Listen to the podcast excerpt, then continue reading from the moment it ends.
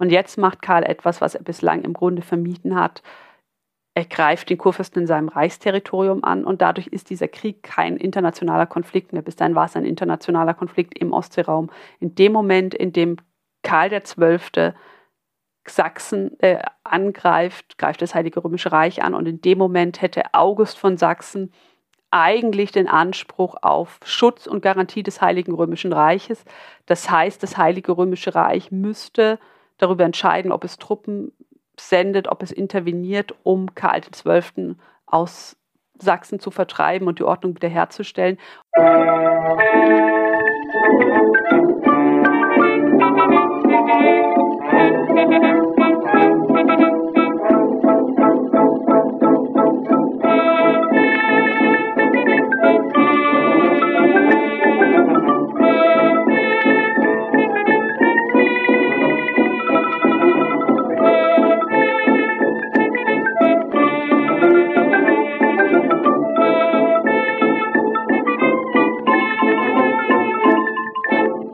Dieser Folge von Geschichte Europas setzen Dr. Dorothee Götze und ich die Besprechung des großen Nordischen Kriegs fort. Den Beginn dieser Reihe habe ich euch in den Shownotes verlinkt. Vorher aber möchte ich noch kurz von einer sehr netten Mail erzählen, die ich bekommen habe. Martin schrieb mir meine erste ausführliche Feedback-Nachricht, die ich bei diesem Podcast bekommen habe. Martin hat erstmal ganz viele nette Worte für mich übrig und sagt, dass ihm die allermeisten Themen im Podcast sehr gefallen und dass er es auch gut findet, dass ich Themen bringe, die seltener in Geschichtspodcasts auftauchen. Er lobt, dass ich vergleichsweise wenig und die ExpertInnen vergleichsweise viel reden und das freut mich. Ich versuche nämlich sehr darauf zu achten, mich bei den Aufnahmen zurückzunehmen und meine GesprächspartnerInnen reden zu lassen. Schön zu hören, dass das funktioniert. Martin hat das Feedback nach dem Erscheinen der ersten Folge zum Großen Nordischen Krieg geschickt. Er schreibt in der Mail noch folgendes. Ein netter Zufall ist es für mich, dass du jetzt den Großen Nordischen Krieg behandelst. Im Sommerurlaub waren wir in Schwedeneck in Schleswig-Holstein. Und als ich den Hintergrund der Bezeichnung recherchiert habe, bin ich zum ersten Mal auf das Thema gestoßen. Damals habe ich mich schon gewundert, dass ich noch nie davon gehört hatte, obwohl der Krieg ja durchaus eine hohe Bedeutung für Europa in der frühen Neuzeit hat. Deswegen habe ich mich sehr gefreut, dass du das Thema jetzt gleich in mehreren Folgen behandelst. Ja, echt schön, dass ich da so eine besondere Connection zwischen meiner Episode und Martins Urlaub erzeugen konnte und dass das Thema so auf Interesse stößt. Dorothee und ich haben auch so eine grobe Idee, wie viele Folgen es noch werden können. Genaueres verrate ich jetzt hier nicht, aber diese zweite Folge der Reihe ist garantiert nicht die letzte. Martin hat auch noch zwei Anmerkungen bzw. Vorschläge. Einmal meint er, ich solle ruhig längere Folgen machen und ich versuchen, vermeintlichen Trends aller ein Podcast darf nur eine Stunde dauern, zu folgen. Da kann ich dich, Martin und alle Hörerinnen beruhigen. Also ich gehe auf keinen Fall mit einer festen Zielzeit in die Aufnahme, sondern ich sage meinen InterviewpartnerInnen immer klar, dass wir reden, bis das Thema besprochen ist oder uns beiden die Puste ausgeht. Die Länge speziell dieser Folge ist da hoffentlich ein klarer Beweis für. Ich finde selber ganz interessant, dass sich die meisten Themen meinem Podcast irgendwie immer in einer Stunde äh, Gespräch niederschlagen. Aber das ist wirklich keinesfalls was, was ich absichtlich mache. Das Schöne bei den Podcasts ist ja, dass sie auch hier nicht nur beim Hören, sondern auch beim Aufnehmen total zeitsouverän sind und eine Folge so kurz oder so lang sein kann, wie es gerade eben passt. Der zweite Kommentar von Martin war dann, dass er die abrupten Enden der Folgen nicht ganz so toll findet, sondern lieber noch einen Abschluss oder eine kurze Zusammenfassung von mir nach Ende des Interviews hören würde. Ich habe jetzt dieses Feedback schon zum zweiten Mal bekommen und möchte daher die Hörerinnenschaft direkt fragen, was denkt ihr über das Ende der Folgen? Ich mag das eigentlich mit dem abrupten Ende. Es wurde aus meiner Sicht dann alles gesagt. Und ich habe irgendwie die Vermutung, dass es ein wenig langweilig wird, wenn ich am Schluss nochmal alles zusammenfasse und wiederhole. Und daher wäre ich um Nachrichten, Kommentare, E-Mails von euch sehr dankbar. Sagt mir, ob ihr das mit dem abrupten Ende mögt, ob euch da eine Zusammenfassung lieber wäre oder ob es beides recht ist oder es egal ist. Allgemein, schickt mir gerne weiterhin Feedback-E-Mails. Ich habe mich sehr über Martins Nachricht gefreut und auch lange über seine Vorschläge nachgedacht. In den Show Notes findet ihr Hinweise, wie ihr mich kontaktieren könnt, sowie Möglichkeiten zur Unterstützung und auch weiterführende Links, etwa zu Dorothys Twitter-Account. Zuletzt hier noch der Hinweis, diesen Podcast gibt es nicht nur auf Spotify, sondern auch als RSS-Feed für Podcatcher-Apps. So, nach diesem langen Feedback-Blog kommen wir jetzt aber endlich zum Thema. Nach dem Ausbruch des Großen Nordischen Kriegs im Jahr 1700 und den ersten schwedischen Erfolgen stellt sich jetzt die Frage, wie es im Ostseeraum weitergehen wird. Am Titel der Folge seht ihr, Karl XII. wendet sich nun gegen den sächsischen Kurfürsten August den Starken. Wieso er das tut und wie dieser Krieg verläuft, wird Dorothee uns jetzt genau erklären. Ich wünsche euch viel Spaß beim Zuhören. Gut, wir waren ja beim letzten Mal bis in den Herbst, November etwa 1700 gekommen mit dem großen Nordischen Krieg. Also wir haben uns mit dem ersten Jahr befasst und haben den Schnitt gesetzt bei der Schlacht von Narva, die die Schweden überraschenderweise gewonnen hatten gegen die russische Armee. Überraschenderweise deswegen, weil die russische Armee eigentlich größer war, weil das ähm, Wetter auch nicht mehr schön war. Also es gab Schneesturm an diesem Tag, was den Schweden wiederum in die Hände gespielt hat. Und Karl XII., der junge schwedische König, hatte dann zum Ende des ersten Krieg, Kriegsjahres im Grunde alle seine Gegner, Dänemark ja bereits im Sommer, Sachsen in Livland und dann im November auch noch die Russen bei Narva geschlagen. Und das ist so eigentlich auch ein einschneidender Punkt in diesem Krieg. Wir haben das letzte Mal gar nicht so intensiv darüber gesprochen, beziehungsweise haben es immer zwischendurch einmal angedeutet theoretisch hätte dieser Krieg in diesem ersten Jahr an ganz vielen Punkten schon enden können und meines Erachtens dann sozusagen letztmalig dann im Herbst, im November 1700 nach der Schlacht von Narva. Aber ähm, wie wir auch wissen, er tat es nicht. Er dauerte noch bis zum Jahr 1721, also insgesamt 21 Jahre. Und das ist ja das, was wir jetzt in den nächsten Folgen noch uns anschauen wollen. Warum ging dieser Krieg weiter und wie ging dieser Krieg weiter?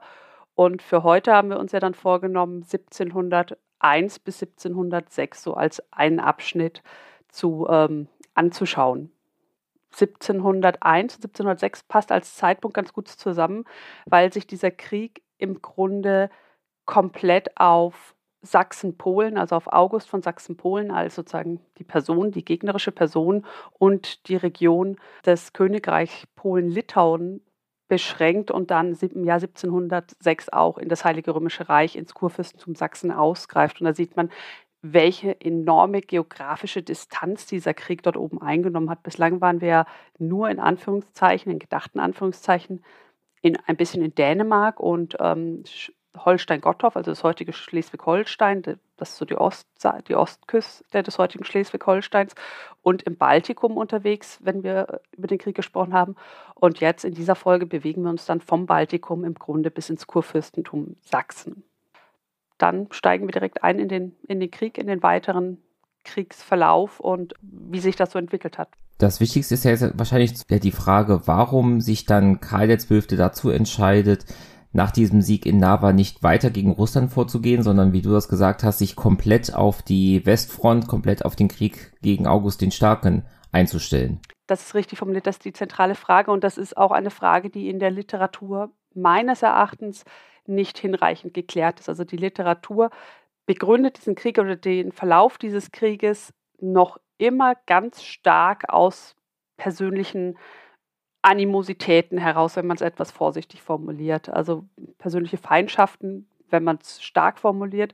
Das heißt, die ähm, Unsympathien, die Asympathien Karls des Zwölften, die Abneigung gegen seine Gegner, eben auch gegen ähm, August von Sachsen-Polen. Das liegt daher, dass die, ähm, zumindest die deutschsprachige Historiografie bis heute immer noch ganz stark davon äh, von Quellen geprägt ist, die auf Zeitzeugenberichte ähm, der damaligen Herrschenden zurückgehen. Also es sind oft enge Berater, es sind Offiziere oder verdiente Militärs, es sind zeitgenössische Beobachter, die dann Informationen sogar nur aus dritter, vierter Hand haben, die diesen, die Person Karls XII., auch Peters I. und die Ereignisse des Großen Nordischen Krieges zeitnah ähm, dokumentiert haben, aufgeschrieben haben, mit ihren eigenen Interpretationen. Und diese Interpretationen sind ganz häufig geprägt eben von persönlichen Einstellungen, von persönlichen Meinungen gegenüber dem gegnerischen Herrscher wie August dem Starken, Peter I. Das ist insofern ein Problem, weil uns Quellen fehlen, und das ist wichtig zu sagen, wenn man sich mit dem Großen Nordischen Krieg befasst, die ein anderes Bild geben können. Also wir haben kaum politische Quellen, gerade für die, gerade für die schwedische Seite, was daran liegt, dass ähm, Karl XII., wenn man so möchte, ein stiller König ist. Wir haben kaum Überlieferungen von ihm. Wir haben so ein bisschen Material aus seiner Kindheit und aus seiner Jugend. Die, liegt im Reichsarchiv, die liegen im Reichsarchiv Stockholm, diese Sachen. Die sind sehr schön, sehr anschaulich, aber da geht es vor allem um die Ausbildung, um den Schulunterricht des Königs. Aber wir haben im Grunde kaum Briefe von ihm, wir haben kaum politische Äußerungen von ihm, was daran liegt, dass er mit im Krieg war, dass er seine politischen Entscheidungen sowohl für den Krieg als auch für seine Außenpolitik insgesamt, aber auch seine Innenpolitik in seinem Herrschaftsbereich vor Ort im Krieg getroffen hat, in seinen Hauptquartieren getroffen hat. Und ein Großteil dieser in den Kriegskanzleien geführten Akten sind ähm, spätestens 1709 nach der Schlacht von Poltava verloren gegangen. Wir haben ein bisschen Material in Stockholm, aber das zeigt im Grunde nicht die Grundeinstellung oder spiegelt nicht die Grundeinstellung Karls XII. wider, sodass man über die Gründe, warum er jetzt tatsächlich sich ausgerechnet August zugewandt hat und nicht Peter dem Ersten, der ja auch noch im Krieg mit Schweden war, vor allem spekulieren muss oder versuchen muss, begründete Vermutungen anzustellen, wenn spekulieren so ein bisschen unseriös vielleicht klingt. Und aus meiner Ansicht oder aus dem, was ich, was ich weiß über diesen Konflikt, liegt es vor allem daran, dass August von Sachsen-Polen in dem Moment die größere Gefahr für Karl XII. dargestellt hat. Die russische Armee ist bei Nava geschlagen worden. Sie hat sich zurückgezogen aus den schwedischen Ostseeprovinzen. Das war ja der Stand, mit dem wir eingestiegen sind. Und Peter I. war zu diesem Zeitpunkt noch mit starken innerrussischen Reformen sowohl in der Verwaltung als auch im politischen Apparat als auch in der Armee beschäftigt. Das war bekannt. Das war bekannt in Europa. Das war natürlich auch Karl XII. bekannt. Zudem war die Friedenskonstellation mit dem Osmanischen Reich am Schwarzen Meer zwar eingetreten, aber man wusste auch nicht, wie stabil ist dieser Konflikt oder wie stabil ist diese Konfliktlösung, diese Beruhigung. Das heißt, da war auch immer noch eine, eine Möglichkeit, die Russland binden würde oder die russische Kräfte binden würde. Und die dritte Überlegung, die man mit berücksichtigen muss, ist, dass Karl XII. höchstwahrscheinlich davon ausging, das ist nicht dokumentiert, aber ich nehme es an, es wäre plausibel, dass er das Baltikum, also die schwedischen Ostseeprovinzen im Baltikum, sehr gut gegen eine russische Armee verteidigen konnte. Denn der Großteil der schwedischen Armee befand sich zu diesem Zeitpunkt bereits im Baltikum. Das heißt, er hatte dort eine starke Kriegsmacht konzentriert, auf dem Landweg. Er hatte den Seeweg abgeriegelt. Die Russen konnten also nur von der Landseite angreifen und das war sozusagen kalkulierbar. Das heißt, Russland und Peter I., wenn man vom Herrscher sprechen möchte, schien zu diesem Zeitpunkt nicht die große Gefahr zu sein. Dänemark war ja ausgeschieden, also blieb als dritter Gegner August von Sachsen. Und wir hatten gerade schon, oder ich hatte gerade schon die große Dimension dieses ähm, des Krieges oder der Kriegsentwicklung angedeutet. Und das entspricht ja im Grunde dem Herrschaftsgebiet Augusts von Sachsen-Polen. Und dadurch lag im Grunde dieses Herrschaftsgebiet zwischen den schwedischen Besitzungen im Baltikum und im Norden des Heiligen Römischen Reiches und war eine, wenn man so möchte, latente Gefahr, selbst wenn es das erste erfolgreich war. Aber Karl XII. konnte sich aus militärischer Sicht nicht sicher sein, ob August von Sachsen-Polen nicht wieder angreifen würde. Zumal August von Sachsen-Polen, wir hatten das letzte Mal darüber gesprochen, noch nicht lange König in Polen war, erst seit 1697. Er war, ge war gewählt worden. Es war eine Kampfabstimmung, die er durch zahlreiche Bestechungsmittel wohl für sich entschieden hat und die er nur realisieren konnte, da er sehr, sehr schnell vor Ort war, um sich krönen zu lassen. Das heißt, ihm musste daran gelegen sein, eine innerpolnische Opposition ruhig zu stellen, zufriedenzustellen. Und das versuchte er durch außenpolitische Erfolge. Die Rückgewinnung Livlands für die polnisch-litauische Krone war das eine. Und dementsprechend ging im Grunde von August und von Polen-Litauen immer wieder die Gefahr aus, aus schwedischer Sicht, dass es zu Angriffen kommen würde. Entweder im Baltikum, ähm, die Gebiete grenzten quasi unmittelbar aneinander, oder aber ähm, an der Grenze zum Heiligen Römischen Reich zwischen den zwischen Polen und ähm, Pommern lag noch das brandenburgische Pommern, wenn man so möchte, und es lag Brandenburg. Aber je nachdem konnten dort Durchzugsrechte erwirkt werden. Und ähm, es bestand die Gefahr, dass polnische oder sächsische oder polnisch-sächsische Truppen dann Schweden dort angreifen würden. Und das wollte Karl XII. verhindern. Das widersprach sozusagen dem Sicherheitsbedürfnis seines Herrschaftsbereichs und seiner Herrschaft. Und ich denke, vor allem deswegen hat er sich dann gegen August gewandt. Was man sozusagen in der langfristigen Entwicklung dieser Frühphase des Krieges auch nicht unterschätzen darf, ist, dass Karl XII. ja genauso wie August von Sachsen-Polen Reichsstand war.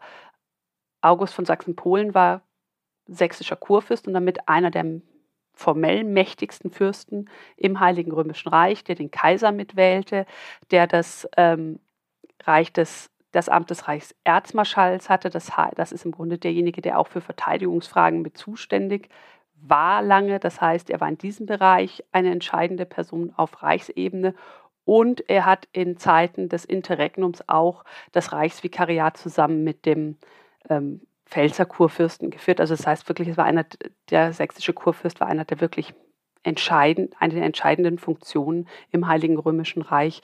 Karl XII. War nicht ganz so entscheidend sozusagen von den Funktionen im Heiligen Römischen Reich, aber er hatte sehr viele einzelne Reichsterritorien. Darüber hatten wir das letzte Mal ja auch schon gesprochen. Und, und das ist jetzt sozusagen so eine, so eine Doppelrolle oder da mischt sich diese Doppelrolle als Reichsfürst und als König von Schweden. Schweden war seit 1648 Garant für den westfälischen Frieden und Garant für die Reichsverfassung. Und das meint auch die konfessionellen Aspekte dieser Reichsverfassung, nämlich dem ähm, Recht auf Besitzstandswahrung und Religionsausübung der Konfessionen. Und Schweden als lutherische Macht war vor allem Ansprechpartner für die evangelischen Reichsstände. Das meint sowohl diejenigen Reichsstände, die der lutherischen Konfession angehörten, als auch diejenigen, die ähm, sich zum Reformiertentum bekannten. Die fanden in Schweden als evangelischer Garantiemacht einen Ansprechpartner und das wurde an Schweden adressiert auf dem Reichstag ähm, an die Vertreter, die Karl XII. bzw. sein Vater dort vor Ort hatte, als Fürsten im Heiligen Römischen Reich, aber natürlich auch als schwedischer König, als auswärtige Macht. Deswegen meine ich, diese Rollen mischen sich ein bisschen. Und dieses Thema war mit der Wahl Augusts nochmal besonders aktuell geworden, da August von Sachsen, um überhaupt polnischer König werden zu können, zum Katholizismus konvertiert ist. Das heißt, wir haben die Situation, dass wir zwar ein evangelisch-lutherisches Fürstentum haben mit Sachsen, das heißt, die Bevölkerung ist evangelisch geworden. Seit 1648 musste sie nicht mehr mit dem Landesfürsten konvertieren, sondern sie, sozusagen, sie war in ihrer Religionsausübung, in ihrer konfessionellen Ausrichtung geschützt mit einem katholischen Kurfürsten. Dieser katholische Kurfürst, und das ist vielleicht so eine Anekdote, die man hier einfließen kann, führte weiterhin den Vorsitz eben der Vereinigung der evangelischen Stände auf dem Reichstag, dem Corpus Evangelicorum. Aber es bestand jetzt die Angst, dass dieser katholische Kurfürst eine Rekatholisierung seiner Gebiete vorantreiben würde. Das war die große Angst, die sich so im Laufe der Zeit auch ein Stück weit bewahrheitete, gerade in den Lausitzen, der Ober- und der Niederlausitz. Und dementsprechend konnte sich Karl XII. natürlich, wenn er jetzt gegen August vorging, auch ein Stück weit dadurch darüber legitimieren in seinem Vorgehen, in seiner in seinem Agieren gegen August von Sachsen-Polen, dass er sagte, er tue dies, um den evangelischen Konfessionsgenossen, wie man es nannte, den evangelischen Glaubensbrüdern Schutz und Garantie zu gewähren und um die Reichsverfassung zu ähm, ja, weiterhin zu schützen und ihren Bestand zu garantieren. garantieren. Also das ist ein Aspekt, der mit reinfließt. Das ist aber nicht der, aus meiner Sicht nicht der dominante Aspekt, sondern der dominante Aspekt, warum sich Karl XII gegen August von Sachsen-Polen wandte zu diesem Zeitpunkt, war, dass er darin die größere Gefahr erkannte aufgrund der geopolitischen Lages ähm, Polen, Litauen, Sachsens, wie sie aneinander lagen. Das ist also quasi zusammengefasst, die geopolitische Situation war mehr der Grund, aber das Religiöse konnte man auch wunderbar als äh, Legitimation sozusagen nach außen verwenden. Ganz genau. Also man musste ja ähm, einen Krieg immer legitimieren. Das heißt, man musste immer sozusagen begründen können, warum man Krieg führte, beziehungsweise man musste auch immer begründen, warum man potenzielle Frieden, wenn sie sich ergaben. Und wir sprachen ja gerade darüber, dass Ende 1700 wäre vielleicht eine, wahrscheinlich eine Möglichkeit gewesen wäre, nachdem alle Gegner ein erstes Mal besiegt waren. Man musste auch begründen, warum man nicht in den Frieden ging oder in Friedensverhandlungen ging, weil Frieden ja nach wie vor der erstrebenswerte Zustand war, wenn man so an Normen des Regierens, Normen des Herrschens denkt. Und da war dieser religiöse Aspekt ein ganz wundervolles Mittel, um, ähm, um diesen weiteren Krieg zu legitimieren. Genau.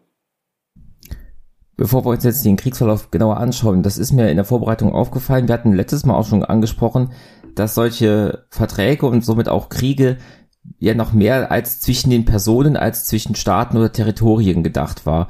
Und was ja im folgenden Verlauf immer wieder interessant wird, ist, dadurch, dass ja Polen eine Adelsrepublik war, die ihren eigenen König gewählt haben, also Schweden führt ja diesen Krieg, oder besser gesagt Karl XII. führt ja quasi erstmal hier Krieg gegen August den Starken. Es ist jetzt im Verständnis vieler erstmal nicht so, dass Schweden einen Krieg gegen Sachsen-Polen-Litauen führt. Richtig, das ist genau, das ist genau der Punkt. Und das liegt daran, dass August in seiner Funktion als sächsischer Kurfürst diesen ähm, oder ja, diesen Angriff auf Livland im Jahr 1700 vollzogen hat, da seine polnischen Untertanen ihm, und das ist vor allem der polnische Adel natürlich, ihm verweigert haben, Truppen, polnische Truppen dafür zu bewilligen. Das heißt, wir haben die Situation, dass, der, dass die Person, die Kurfürst in Sachsen ist und gleichzeitig König in Polen und Litauen ist, mit, nur mit sächsischen Truppen, also nur als sächsischer Kurfürst Krieg gegen Karl XII. und gegen Schweden führt,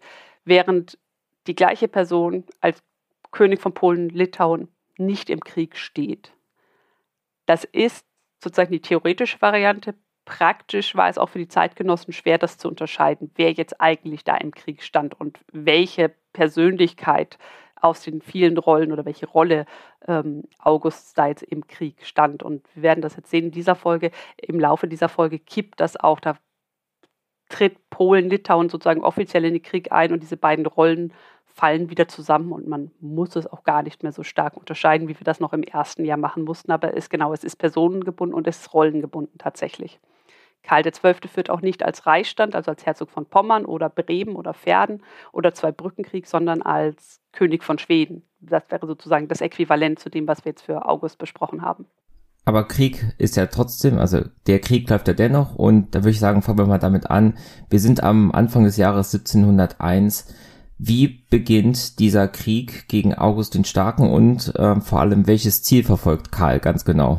Karls Ziel ist ähm, seit sozusagen oder seit seinem Kriegseintritt seine Gegner in irgendeiner Form auszuschalten. Das kann sein, im Idealfall, wie es mit Dänemark gelungen ist, dass sich diese Partei aus dem Krieg zieht. Das kann aber auch sein, wie es mit Peter I. und der russischen Armee passiert ist, dass es darum geht, dass man die Streitmacht erst ähm, sozusagen schlägt und zurückdrängt und damit aus dem aktiven Kampf rausnimmt oder, und das passiert jetzt mit August und der Konzentration auf August, dass er versucht, ihn im Grunde aus der Entscheidungsposition zu bringen.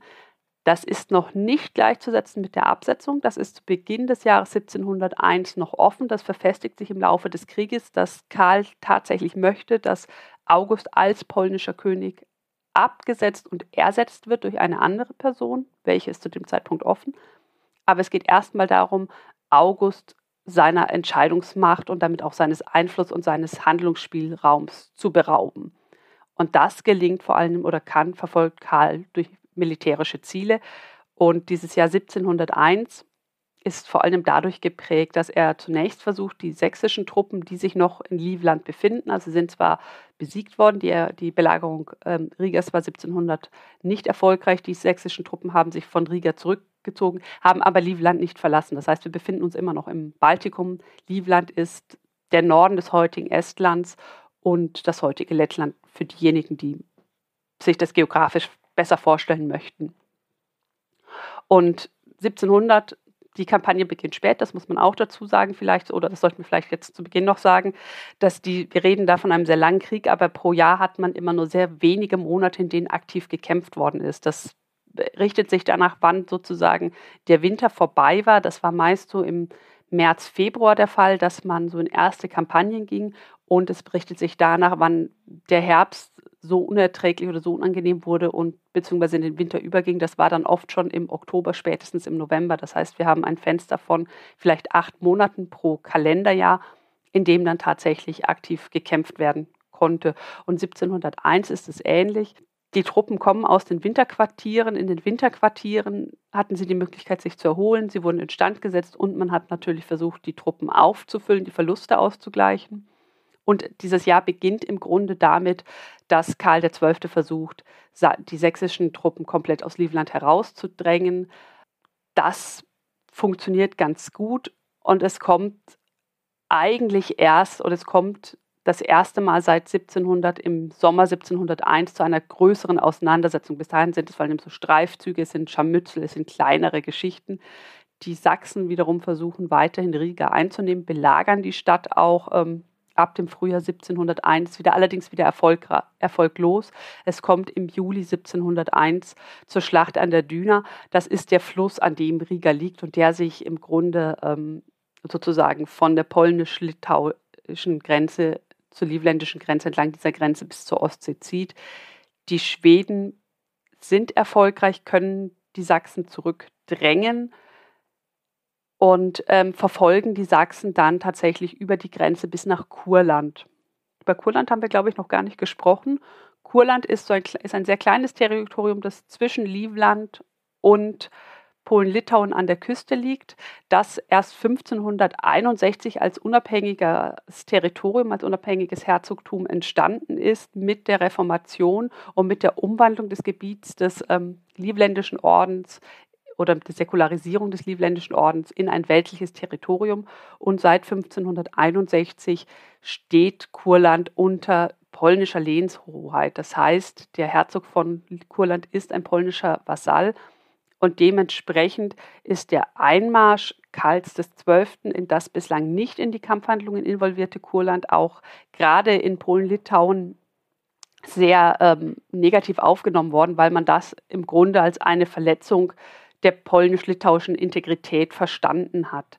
Also es war zwar kein direkter Angriff auf Polen-Litauen, das ist nun mal ein unabhängiges ähm, Territorium, aber man hat diesen Eingriff so interpretiert, zumal damit die schwedische Armee im Grunde direkt an die eigentliche Grenze Polen-Litauens vor oder dahin vorgerückt ist und es klar war, wenn sie in Kurland ist, dann kann sie jederzeit nach Polen-Litauen einmarschieren.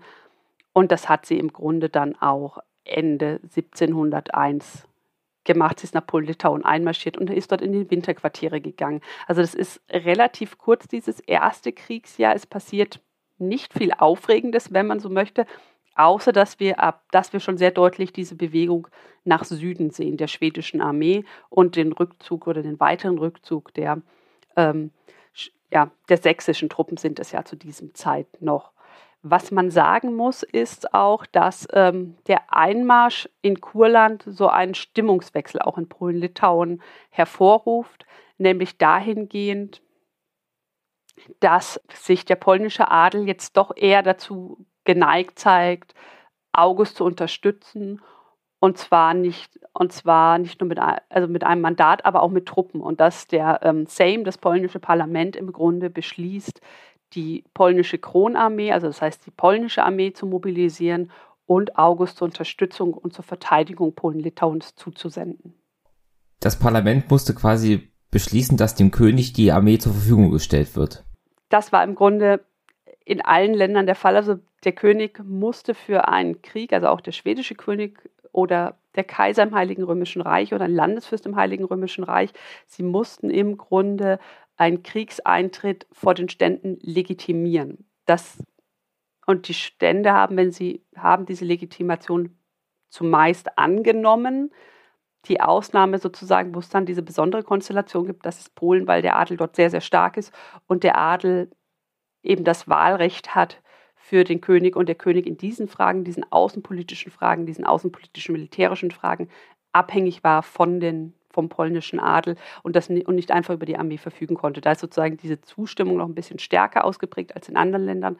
Aber ein Herrscher konnte nicht einfach Krieg führen, sondern musste sich da auch mit den Ständen abstimmen, da die Stände ja diese Kriege finanziert haben durch Steuern, durch Sondersteuern, durch Personal. Es mussten Soldaten aus den eigenen Landeskindereien, also aus der eigenen Bevölkerung gestellt werden, oder es mussten Soldaten geworben werden im Ausland, wenn man selbst nicht genug ähm, ja, Personal hatte oder Männer hatte, die in den Krieg ziehen konnten, die diese Armee äh, bedienen konnten. Das heißt, wir sind jetzt am Ende von 1701. Schweden ist nach Süden vorgerückt bis quasi an die polnisch-litauische Grenze. Wir, die Truppen kommen irgendwann wahrscheinlich wieder aus den Winterquartieren raus. Das Jahr 1702 beginnt.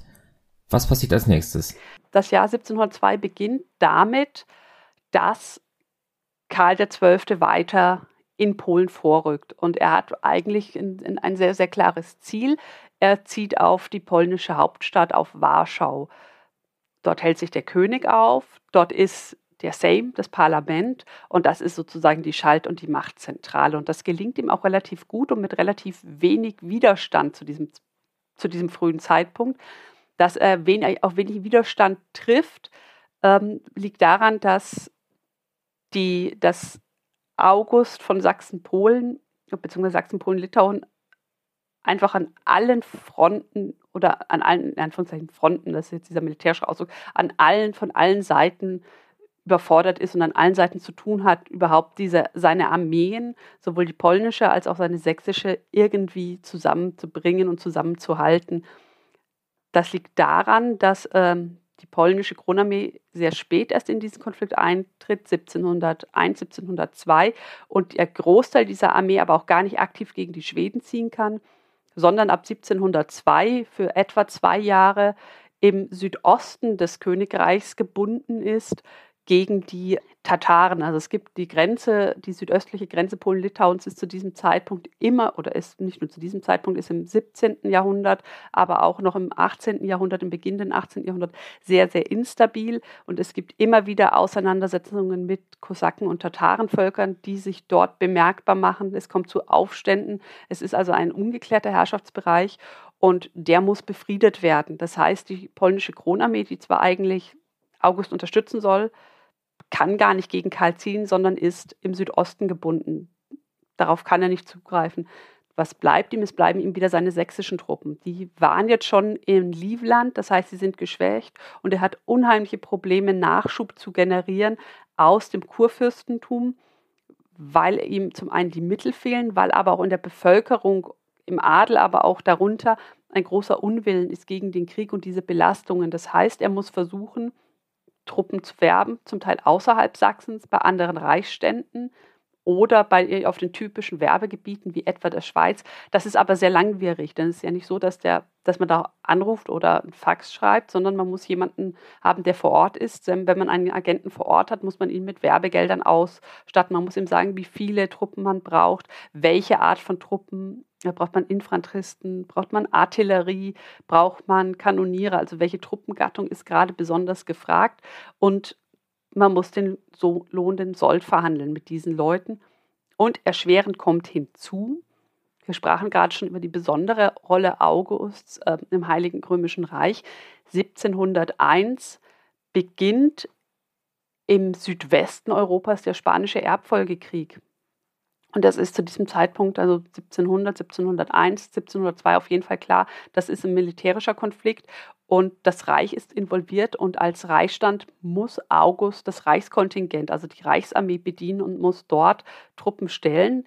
Sachsen ist bekannt eigentlich für eine kaisertreue Politik und August hat dem Kaiser 12.000 Mann in Aussicht gestellt, die er auch irgendwo auftreiben muss. Das heißt, wir haben es hier mit einem Herrscher zu tun, der in seinen verschiedenen Rollen im Grunde drei verschiedene Armeen bedienen und koordinieren muss mit sehr wenigen Mitteln. Und das führt dazu, dass keine dieser Armeen, die jetzt in diesem großen nordischen Krieg involviert ist, wirklich schlagkräftig ist zu diesem Zeitpunkt.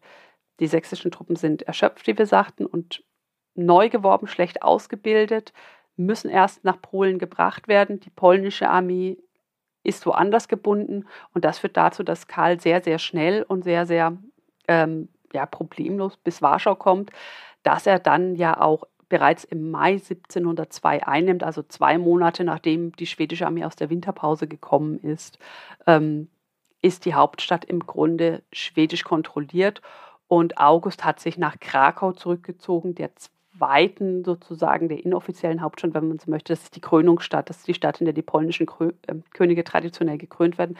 Dorthin versucht er sich zurückzuziehen. in Sicherheit zu bringen.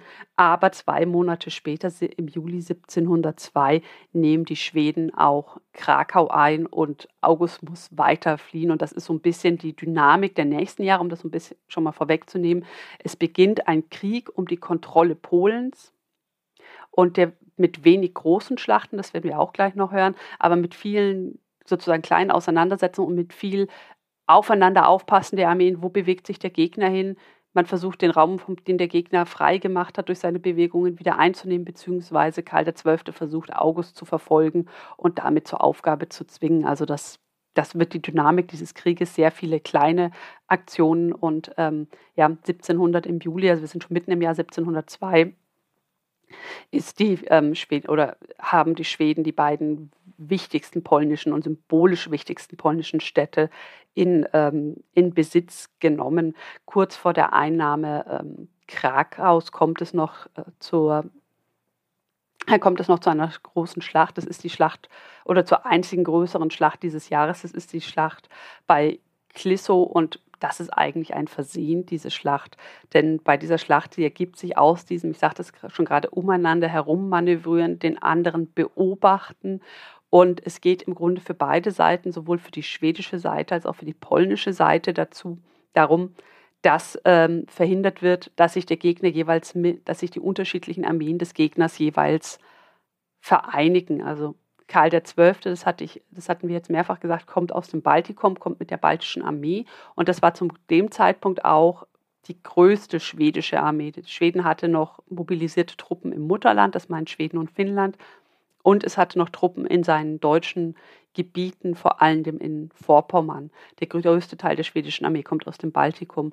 Und Karl wartet auf Nachschub. Und der Nachschub kann, wir befinden uns in Polen, wir hatten über die geografische Lage gesprochen, entweder aus dem Norden kommen, über das Baltikum, dann käme er über Finnland und die Ostsee oder man überquert die Ostsee nach Süden von Schweden aus, nämlich nach Pommern und dann käme der Nachschub von Westen. Und Karl wartet zu diesem Zeitpunkt auf Nachschub aus Westen, aus Vorpommern Pommern mit ungefähr 10.000 bis 15.000 Mann kann man ausgehen, die seine Schlagkraft verstärken sollen.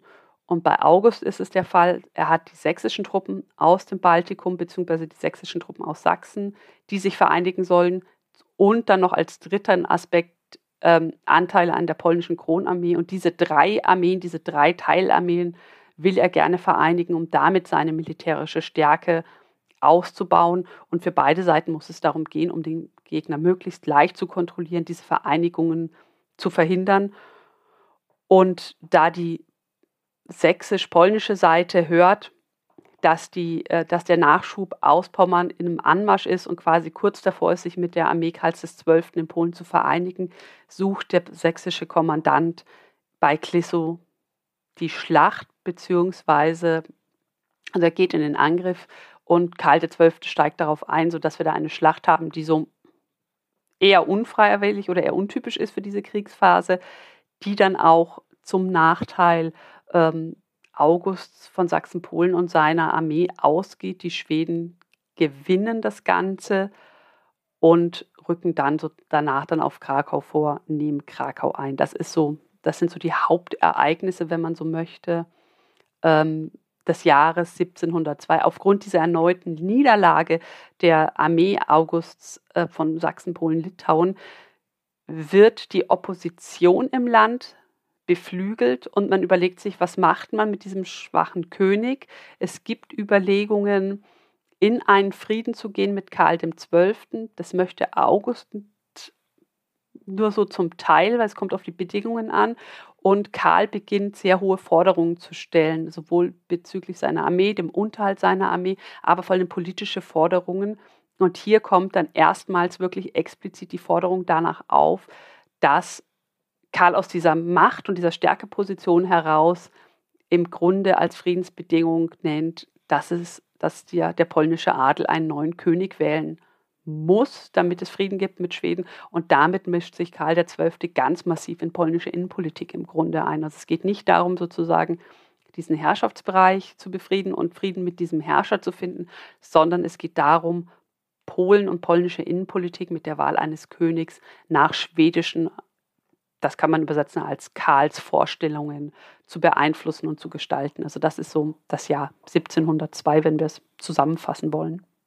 Das heißt also weiterhin Schweden ganz deutlich die stärkere Macht in diesem Krieg, aber noch nicht so stark, dass eben dieser Frieden, so wie sie es wollen, erzwungen werden kann. Genau, also man kann nicht den Frieden einfach durchdrücken, weil es zu viele Parteien auch sind. Also man hat den polnischen Adel, man hat August, der noch genug Rückhalt hat. Ähm, die Schweden könnten zu diesem Zeitpunkt auch militärisch diesen, ähm, sind noch nicht militärisch noch nicht so stark, dass sie sozusagen da einfach über Widerstände hinweggehen könnten. Vielleicht noch ein Wort. Ähm, zu den Russen. Also die Russen sind nicht ganz aus diesem Krieg ausgeschieden, aber sie halten sich stark zurück. Es gibt immer mal wieder russische Verbände, die sozusagen an der Seite Polen, Sachsen, Litauens kämpfen, aber auch nicht ausschlaggebend sind. Also wir sehen das, weil wir jetzt nur über ähm, Polen gesprochen haben, dass sich sozusagen die Russen auch, auch nicht als Bündnispartner besonders ähm, unterstützend hervortun können aufgrund der der eigenen inneren Beschäftigung. Das müsste man vielleicht noch dazu sagen. Wir haben zu dem Zeitpunkt eine Kriegsphase, wo es sowohl für Russland als auch für August von Sachsen, Polen, Litauen eigentlich darum gehen müsste, möglichst mit wenig Schaden aus diesem Konflikt herauszugehen. Und wir haben einen schwedischen König, der das Maximum haben möchte, ähm, was er bekommen kann. Also es ist so eine ganz schwierige Situation, eigentlich auch mit Friedensverhandlungen zu gehen, weil ja irgendwo auch Kompromissbereitschaft vorhanden sein müsste, die ich aber nicht sehe bei dem, in dem, was ich über diesen Konflikt und diese Phase des Konfliktes kenne und weiß. Und diese schwedische Position, die immer besser wird, die setzt sich ja im Jahr 1703 dann auch genauso fort. Genau, also die, die setzt sich im Grunde fort und in 1703 ist sozusagen ist von der Dynamik ähnlich wie 1702, außer dass die Schweden jetzt sehr weit in Polen, sozusagen im inneren Polen stehen. Warschau und Krakau, sie sind nicht mehr an der Grenze, sind ins innere Polens vorgedrungen. Der ähm, König und Kurfürst versucht ihnen auszuweichen. Und auch dieses Jahr ist im Grunde geprägt von, von kleineren Aktionen, von kleineren Scharmützeln, von kleineren Auseinandersetzungen auf beiden Seiten keiner kann so richtig sich in einer, keiner kann und will sich in einer Schlacht durchsetzen. Das sind ja auch Fragen, ähm, wie versorge ich meine Armee, wie kräftig ist meine Armee, wie schlagfertig ist meine Armee. Was den Schweden allerdings gelingt, und das ist, das zeigt die Stärke der Armee, obwohl es diese Schlachten nicht gibt, in denen man das messen könnte. Es gelingt ihr, weitere wichtige polnische Städte zu besetzen. Das ist zum einen ist das ähm, Thorn, das die schwedische Armee fast ein halbes Jahr lang, also im Grunde den gesamten Kampagnenzeitraum, darüber hatten wir vorhin ja schon mal gesprochen, wie lang diese Kampagnenzeiträume sind, über belagert, erfolgreich belagert. Im Oktober 1703 muss die Stadt kapitulieren, das heißt, sie muss sich dem Gegner ergeben und die Schweden in die Stadt lassen und es ist Posen. Das heißt, die, die ähm, schwedische Armee, das dringt weiter nach Polen vor und sie besetzt, sie kontrolliert weitere wichtige Städte und da, damit natürlich auch das Umland und weitere Gebiete in Polen und damit schwindet die Machtbasis ähm, des Königs und der, ja, der, der sozusagen Augusts und seiner Anhängerschaft und seiner Armee zunehmend. Das ist so 1703 vielleicht das ähm, Entscheidende. Und auch trotz der weiteren Erfolge Schwedens kommt es immer noch nicht so weit, dass ja, August in Polen so sehr in, unter Druck gerät, dass er seinen Königstitel abgeben muss, dass irgendwelche ja, ernsthaften Bestrebungen in Richtung Frieden und Kriegsende gefahren werden. Ich denke, wenn man sich die Dynamik anschaut, da ist dann ähm, die Kapitulation Thorns und die Einnahme Prosens, das sind so Kipppunkte tatsächlich in der Dynamik. Das ist Ende des Jahres 1703. Zu diesem Zeitpunkt dauert der Krieg drei Jahre und der, es ist im Grunde sind es drei Jahre Misserfolge der ähm, sächsisch-polnischen Seite. Hinzu kommt, ähm, dass auch die Lage, die, die Lage im Südosten noch, unge noch nicht so richtig geklärt ist für die polnische Innenpolitik, für die polnische Politik. Und es ähm, muss gehandelt werden. Es kommt zu Unzufriedenheiten. Die Unzufriedenheit im polnischen Adel wird immer größer. Das Vertrauen in August sinkt. Und da haben wir so Ende 1703, Anfang 1704 beginnt sich im Grunde der polnische Adel in zwei Lager zu spalten. Und zwar deutlich in zwei Lager zu spalten. Das eine sind die Anhänger Augusts, die weiterhin an ihrem König festhalten, aber wichtige ähm, polnische Adelige, wie zum Beispiel der Primas der ähm, polnischen Kirche, der Fürstbischof ähm, von Posen, die gehen in die oppositionelle Seite, die unbedingt einen Frieden mit Karl erreichen wollen. Und das zeigt sich auch darin, dass sich im Grunde Anfang des Jahres 1704 zwei sogenannte Konföderationen, also zwei Adelsvereinigungen bilden. Das ist die oppositionelle Adelsvereinigung von Warschau, die sich an Karl XII. annähert, die versucht, auf seine Forderungen einzugehen. Und es ist als sozusagen als Gegenpartei die Partei Augusts von Sachsen-Polen-Litauen, die Konföderation von Sandomir. Die ist benannt nach dem Ort, wo sich der König zu diesem Zeitpunkt aufhält, also die Stadt Sandomir in der Nähe von, ähm, von Krakau. Und Karl gelingt es sozusagen durch seine militärische Stärke und durch seine Präsenz, ist ja auch die ganze Zeit vor Ort, ähm, seinen Wunsch nach einer Königswahl durchzusetzen und das ist vor allem die militärische Stärke. Also die ähm, Konföderation von Warschau beruft im Grunde eine Art polnischen Reichstag ein, um äh, über die Absetzung August des Starken zu beraten. Und Karl macht ihnen ein Angebot, das sie nicht ablehnen können, denn er lässt im Grunde das polnische Parlament mit seinen Truppen zu umstellen, um durchzusetzen, dass es zu einer Königswahl kommt. Es wählt also die Konföderation von Warschau, dieser, klein, dieser oppositionelle Teil, setzt den bisherigen König ab und wählt ähm, Stanisław Leszczynski. Das ist ein polnischer Hoch, Hochadliger aus der Region Posen, ist der Woiwode von Posen, zum Nachfolger. Das ist eine Wahl, die nicht anerkannt wird, nicht in Europa, nicht von August und seinen Anhängern, allerdings von Karl und eben dieser Opposition. Und dementsprechend schwach ist der neue König. Also im Grunde haben wir eine ungeklärte Situation. Wir haben zwei Menschen, die die polnische Herrschaft, polnisch-litauische Herrschaft beanspruchen, den bisher regierenden König, der als für abgesetzt erklärt wurde, ohne es anzuerkennen, und einen neu gewählten König, der aber im Grunde eine Marionette ist und ein König von Gnaden Karls XII.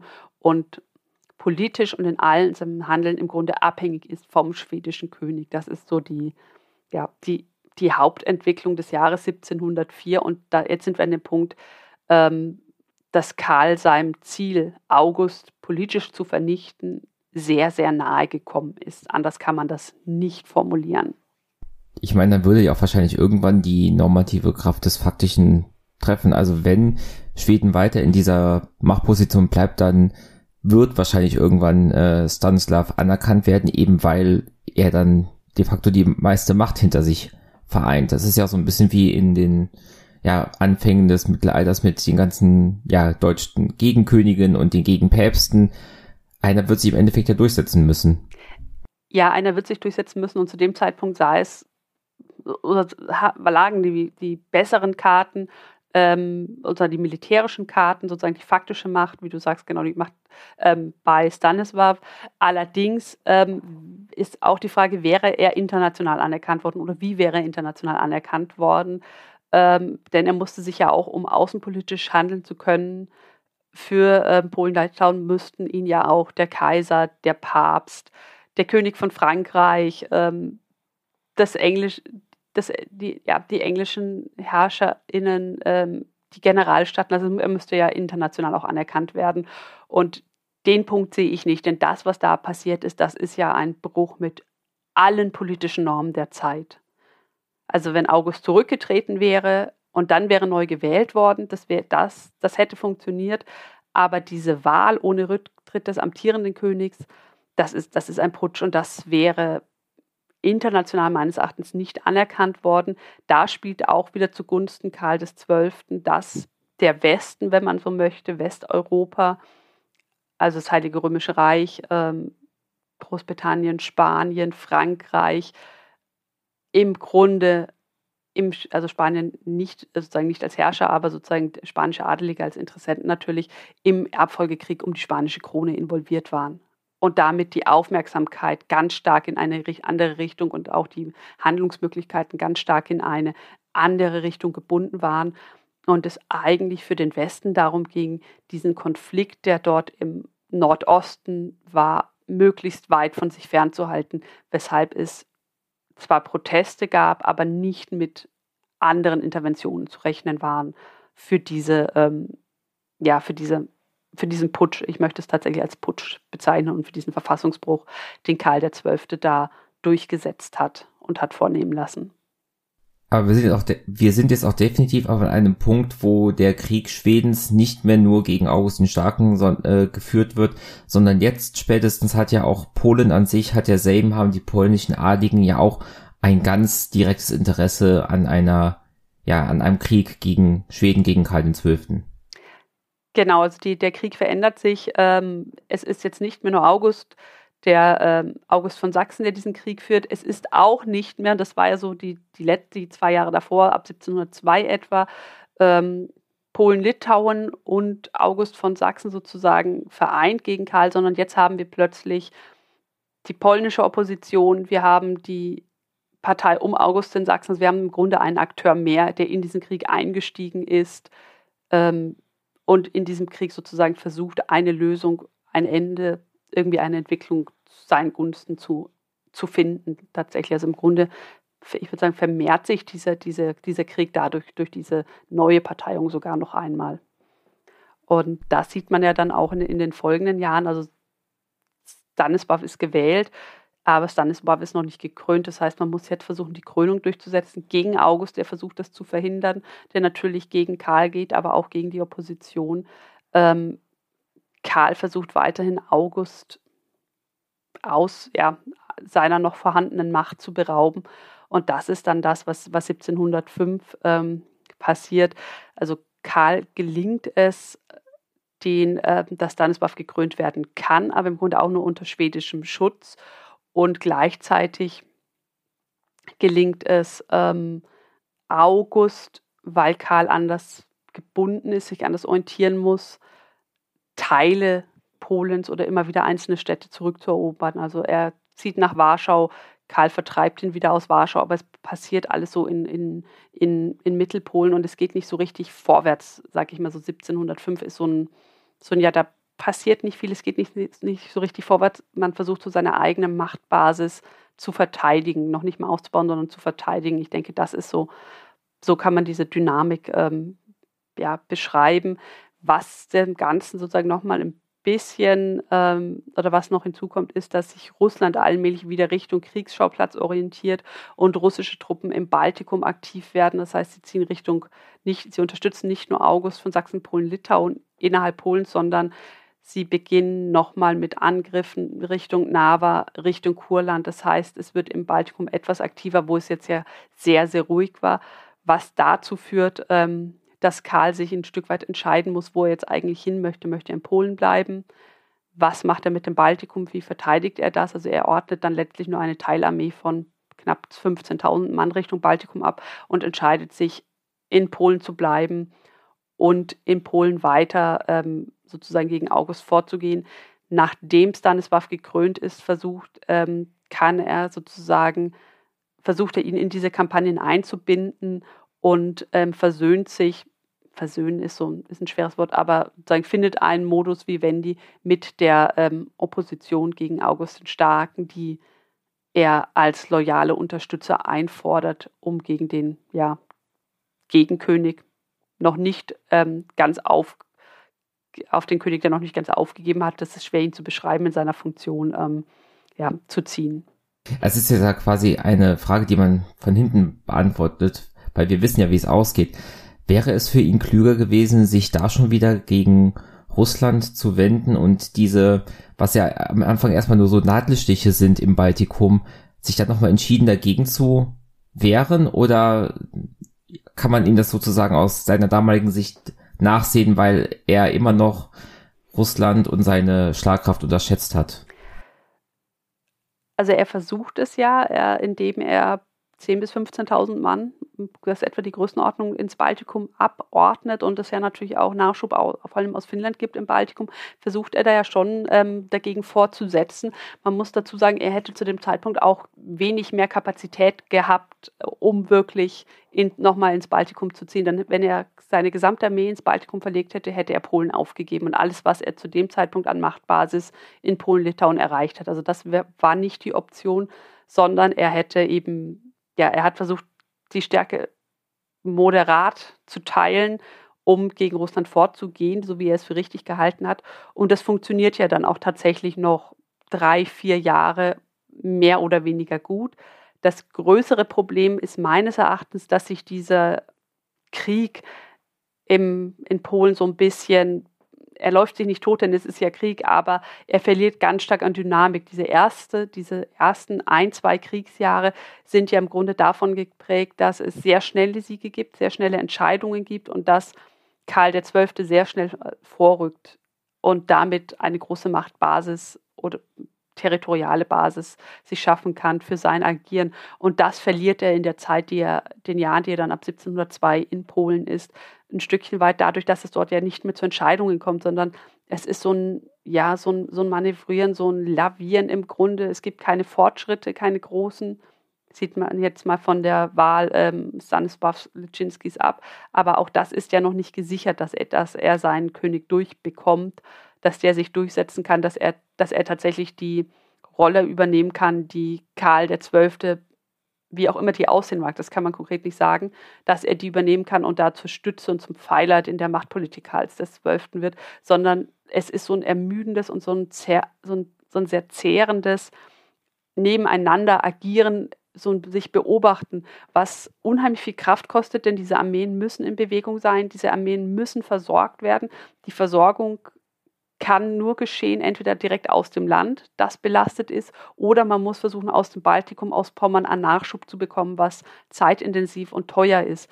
Und ich denke, das ist eigentlich das größere Problem, warum dieser Krieg gegen August nicht erfolgreich war, weil er logistisch überfordernd war tatsächlich. Also Russland sehe ich gar nicht so als Problem, sondern ich sehe es auch für den Krieg, sondern ich sehe es tatsächlich, dass, dass sich diese Armee dort ein Stück weit aufreibt und ein Stück weit erschöpft. Und wir sehen das ja nicht nur bei der schwedischen Armee, sondern wir sehen das ja auch, ich hatte es schon angedeutet, bei August dem Starken, der permanent versuchen muss, Nachschub für seine Armee zu bekommen, um überhaupt kampffähig zu bleiben. Und derzeit hat die Opposition auch noch ähm, das heißt, da wird der Zugriff auf die polnische Armee schwieriger die, oder es sind nur noch diejenigen im Adel, die ihn stützen mit ihren Truppen und mit Kontingenten, die sie ausheben können. Und es sind vor allem junge Männer aus Sachsen, es sind Rekrut, Rekruten, das heißt, es sind schlecht ausgebildete Soldaten, wenig Kampferfahrung, wenig Erfahrung in der Organisation oder es sind Söldner, die aber aufgrund des spanischen Erbfolgekriegs auch immer schwerer zu bekommen sind.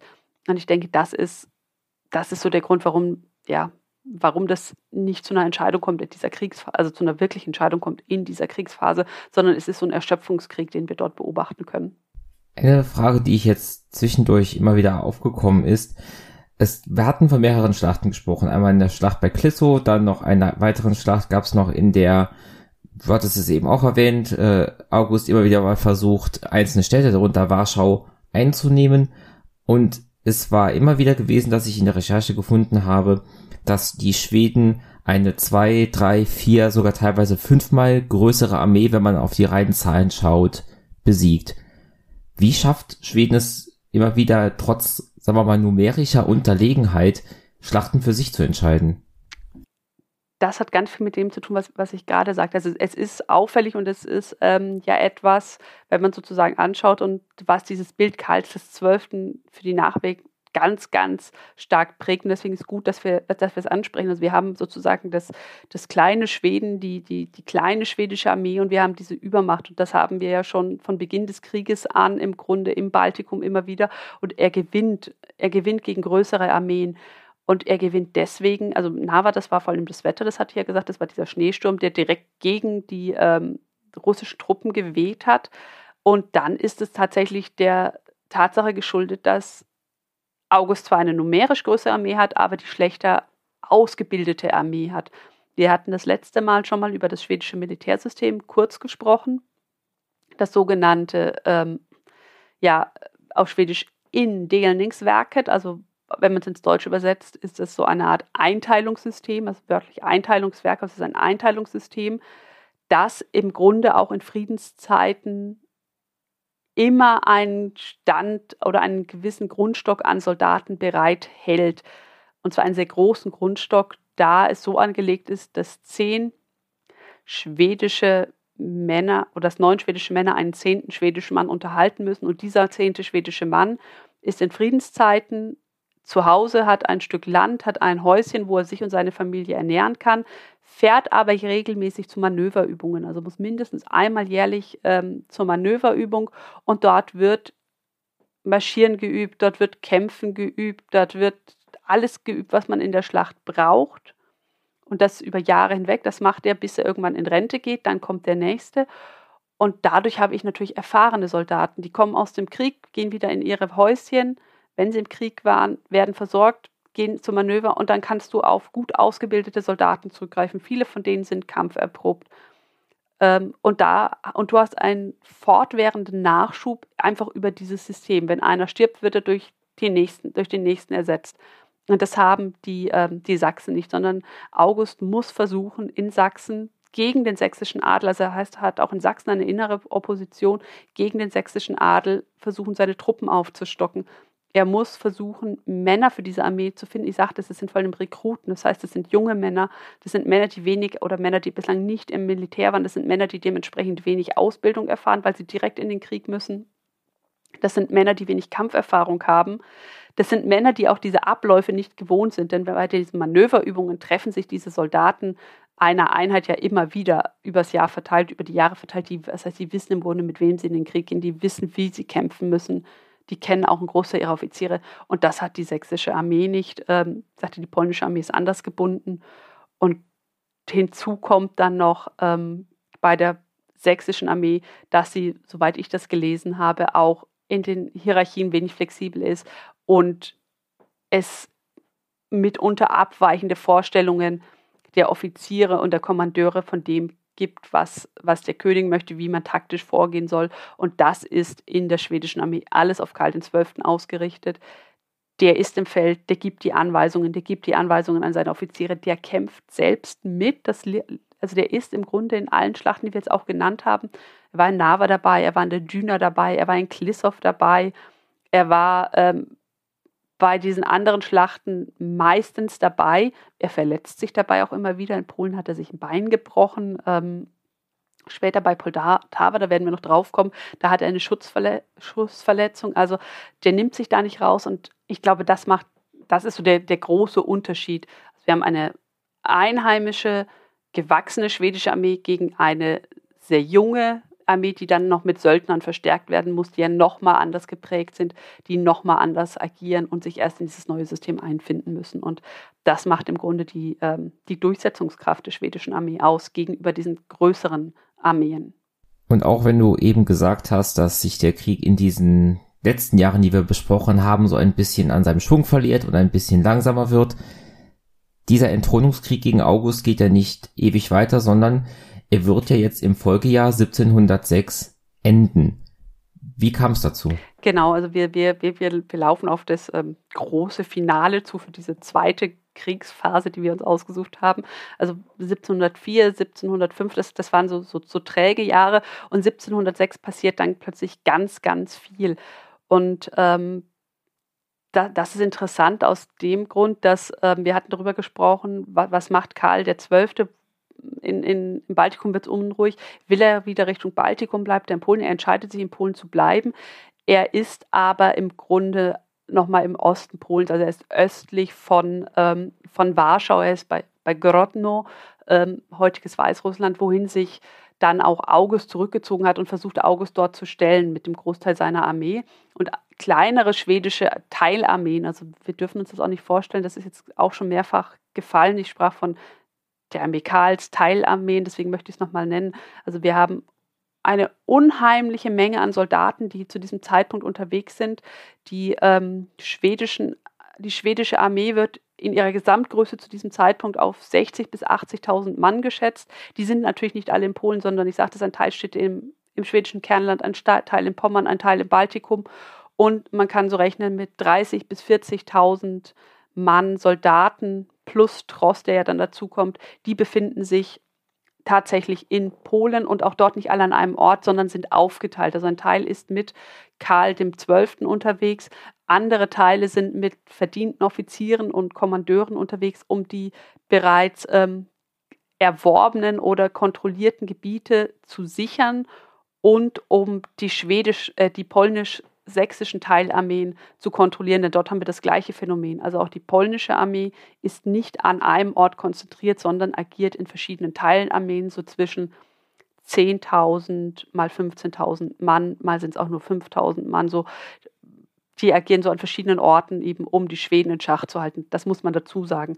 Und 1700, Ende 1705, auf der Wende zum Jahr 1600, 1706 ist es so, Karl XII. mit seinem Teil der Armee, und das ist die Hauptarmee oder der größere Teil dieser Armee in Polen, die orientieren sich wieder nach Osten, Richtung Grodno, Richtung August und versuchen ihn dort zu stellen, ihn dort in Schach zu kontrollieren, während eine andere Armee unter Rehnschild ähm, sich im Westen Polens befindet und dort die sächsischen Truppen unter von der Schulenburg, dem sächsischen Oberkommandierenden, in Schach halten will. Schulenburg hatte sich im Laufe des Jahres 1700 Richtung Oder zurückgezogen, näher an das Kurfürstentum und die, um die Versorgungslage seiner Armee zu stabilisieren, aber auch um näher an, der, an, sozusagen an dem Heimatgebiet zu sein, um die Leute dort eventuell ins Winterquartier schicken zu können, um leichter an Rekruten zu kommen. Das ist der Hintergrund dafür. Und Schulensburg-Armee ist eigentlich auch wiederum Rehenschelds Armee überlegen und Rehenscheld weiß, er wartet auf Nachschub aus Pommern und er ist weit weg vom König, wo er auch noch nicht weiß, in welche Richtung der sich bewegt. Er weiß, wenn er eine Chance hat, dann muss er ins Gefecht ziehen. Und im Gegensatz zu Schulenburg sind die Schweden sehr, sehr gut darüber informiert, wie stark ist die sächsische Armee, wie ist der Zustand der sächsischen Armee. Und Rehnschild versucht, seinen Gegner in die Schlacht zu locken. Etwas, was der sächsische Kommandant eigentlich nicht möchte. Rehnschild ist erfolgreich und im Februar 16, 1706, also sehr, sehr früh im Jahr, kurz im Grunde noch in der Winterpause, gelingt es Rehnschild, die, Schwede, äh, die sächsische Armee, die sächsischen Truppen unter Schulenburg in die Schlacht zu locken, und zwar bei Fraustadt. Und das ist, wenn man so möchte, nach Nava vielleicht eine der und vor Poltava vielleicht eine der ähm, symbolträchtigsten und bekanntesten Städte dieses Krieges, die Schlacht bei Fraustadt, die ähm, zu einer Niederlage der sächsischen Armee führt, obwohl sie größer war wieder, aber wie gesagt, sie ist schlecht ausgebildet, sind Rekruten, die Taktik versagt, die, den Schweden gelingt es, die Flügel anzugreifen.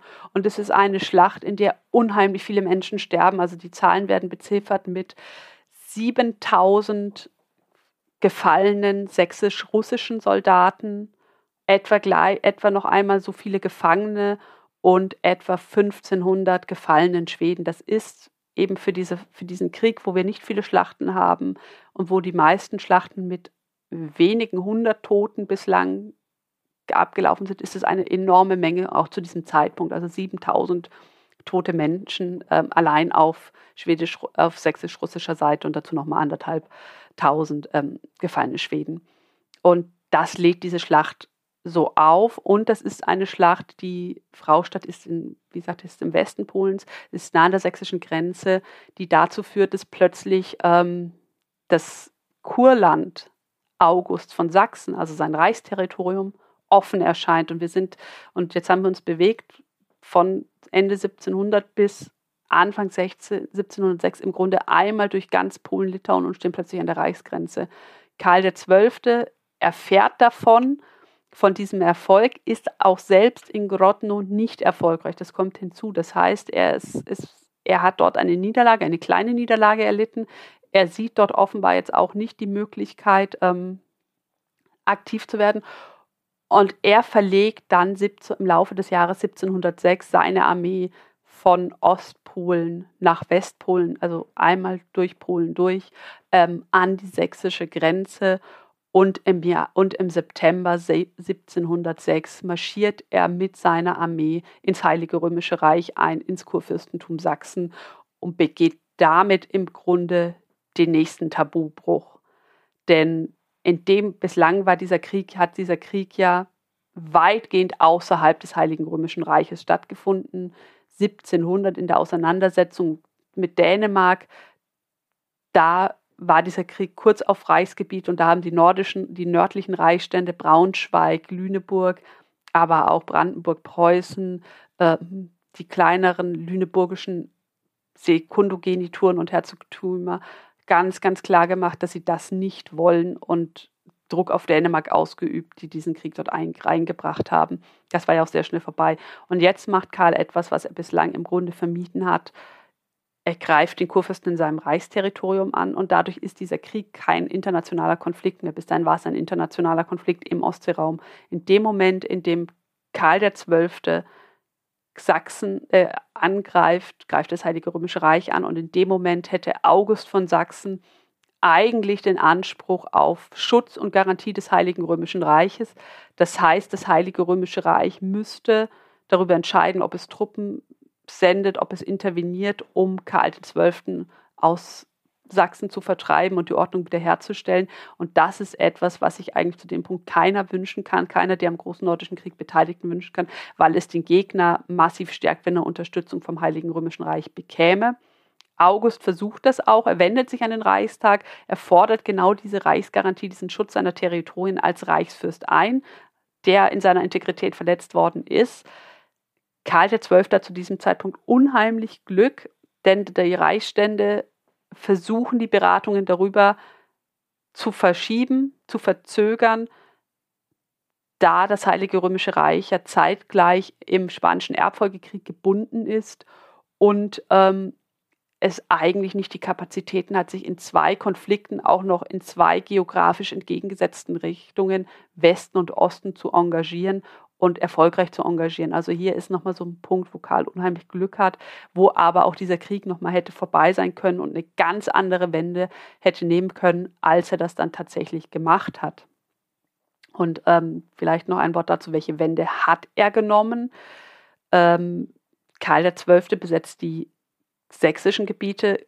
August, er ist, hat kontrolliert zu dem Zeitpunkt große Teile Polens und er ist jetzt in der Position, dass er August zum Frieden zwingen kann. Also in Polen ist August eigentlich schon abgesetzt, aber im sogenannten Frieden von Alt-Rahnstedt, August ist zu Friedensverhandlungen bereit, um seine sächsischen Territorien zu schützen, kommt es, ähm, kommt es dann zu der Vereinbarung, dass August auf die polnische Krone verzichtet. Das heißt, er ist nicht nur abgesetzt, sondern er verzichtet von sich aus auf diese, Pol, auf diese Krone zugunsten des bereits gewählten Gegenkönigs Stanisław und beschränkt, muss dann seine Macht auf Sachsen beschränken.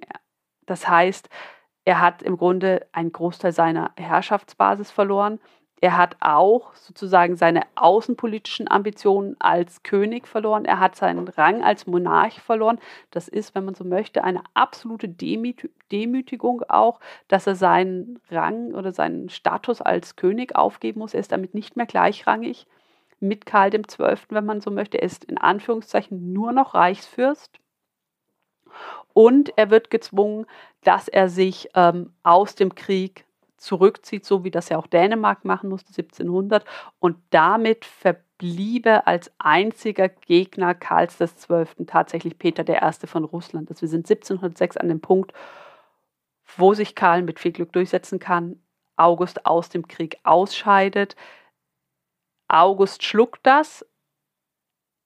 Er ist nicht begeistert, eigentlich will er dem auch nicht zustimmen, aber da die Schweden so lange in Sachsen androhen, so lange in Sachsen zu bleiben, bis August diesen Frieden unterschreibt, ist er dann Anfang 1707, also ein knappes halbes Jahr nach diesem Abschluss dieses Friedens oder der Vereinbarung dieses Friedens, dazu bereit, den Frieden zu unterzeichnen und zu ratifizieren und damit anzuerkennen.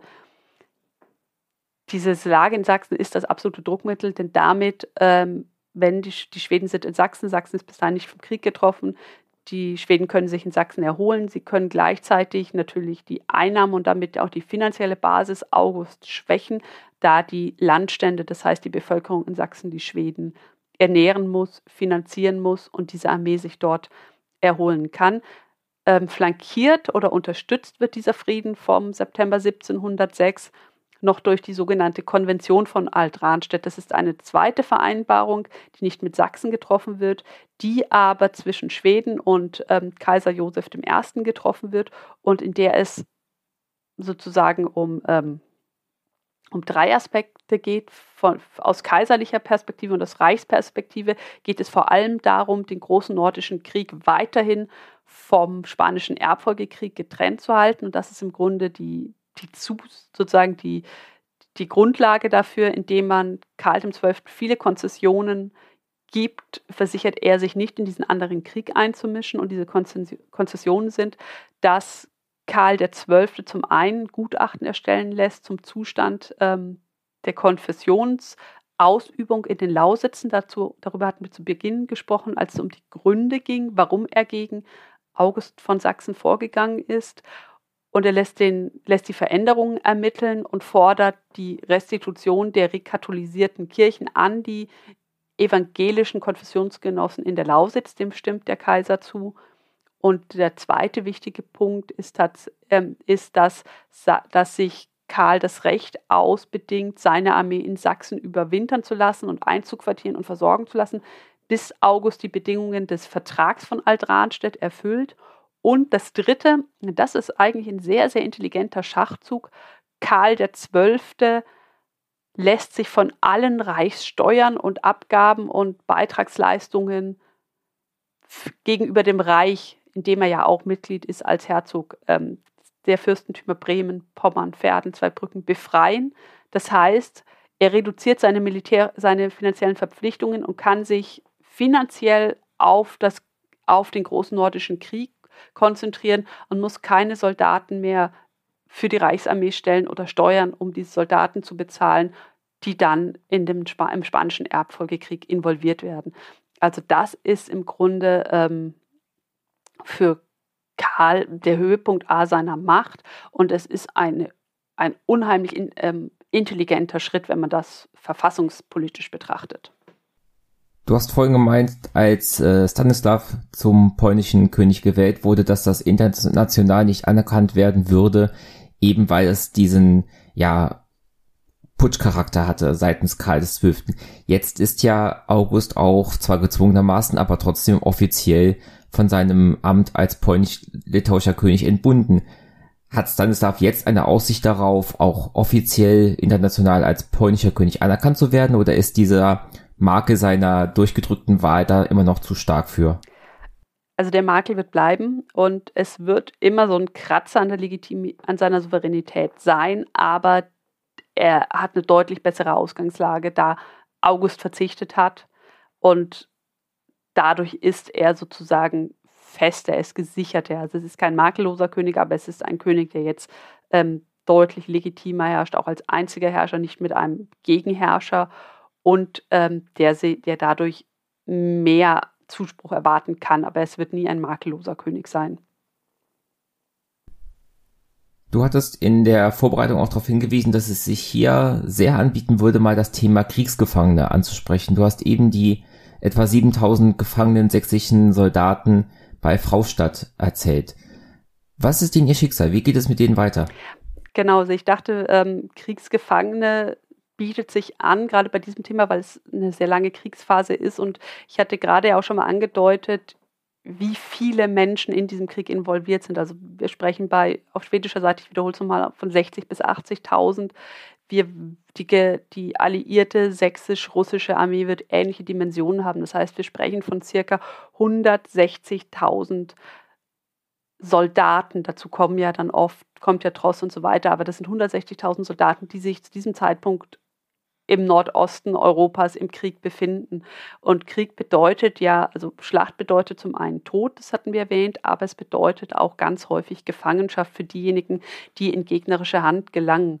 Und ähm, das, das betrifft Fraustadt, das betrifft aber auch zum Beispiel, einfach um das Bild so ein bisschen zu vervollständigen, die Belagerung von Thorn. Nach der Belagerung von Thorn nehmen die Schweden circa 5000 Gefangene.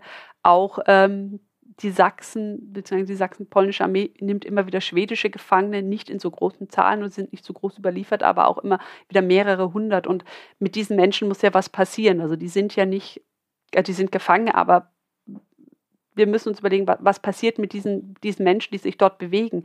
Klar, solange sie im Feld stehen, bewegen sie sich mit den Armeen und können sich versorgen.